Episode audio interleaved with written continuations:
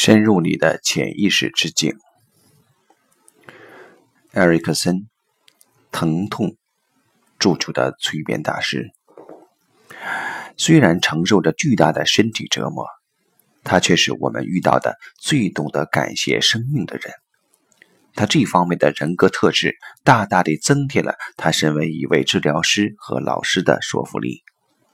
杰弗里·萨德谈他的老师米尔顿。艾瑞克森，一九一九年，在美国一个农场，一场凶猛的脊髓灰质炎（俗称小儿麻痹症）袭击了一个十七岁的少年，令他全身陷入瘫痪，除说话和眼动外，不能做任何事情。男孩的妈妈请来了三个医生，他们都对他说：“没有指望了，你的儿子。”活不到明天了。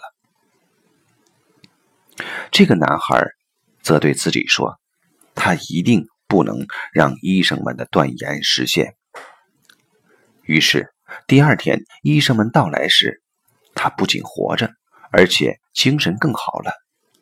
他们对此感到惊讶，但他们接着又对男孩的妈妈做了一个残忍的断言：“你的儿子就算能活下来，也永远站不起来了。”他会终身瘫痪。同样，这个男孩决心不让医生们的这个可怕的断言实现。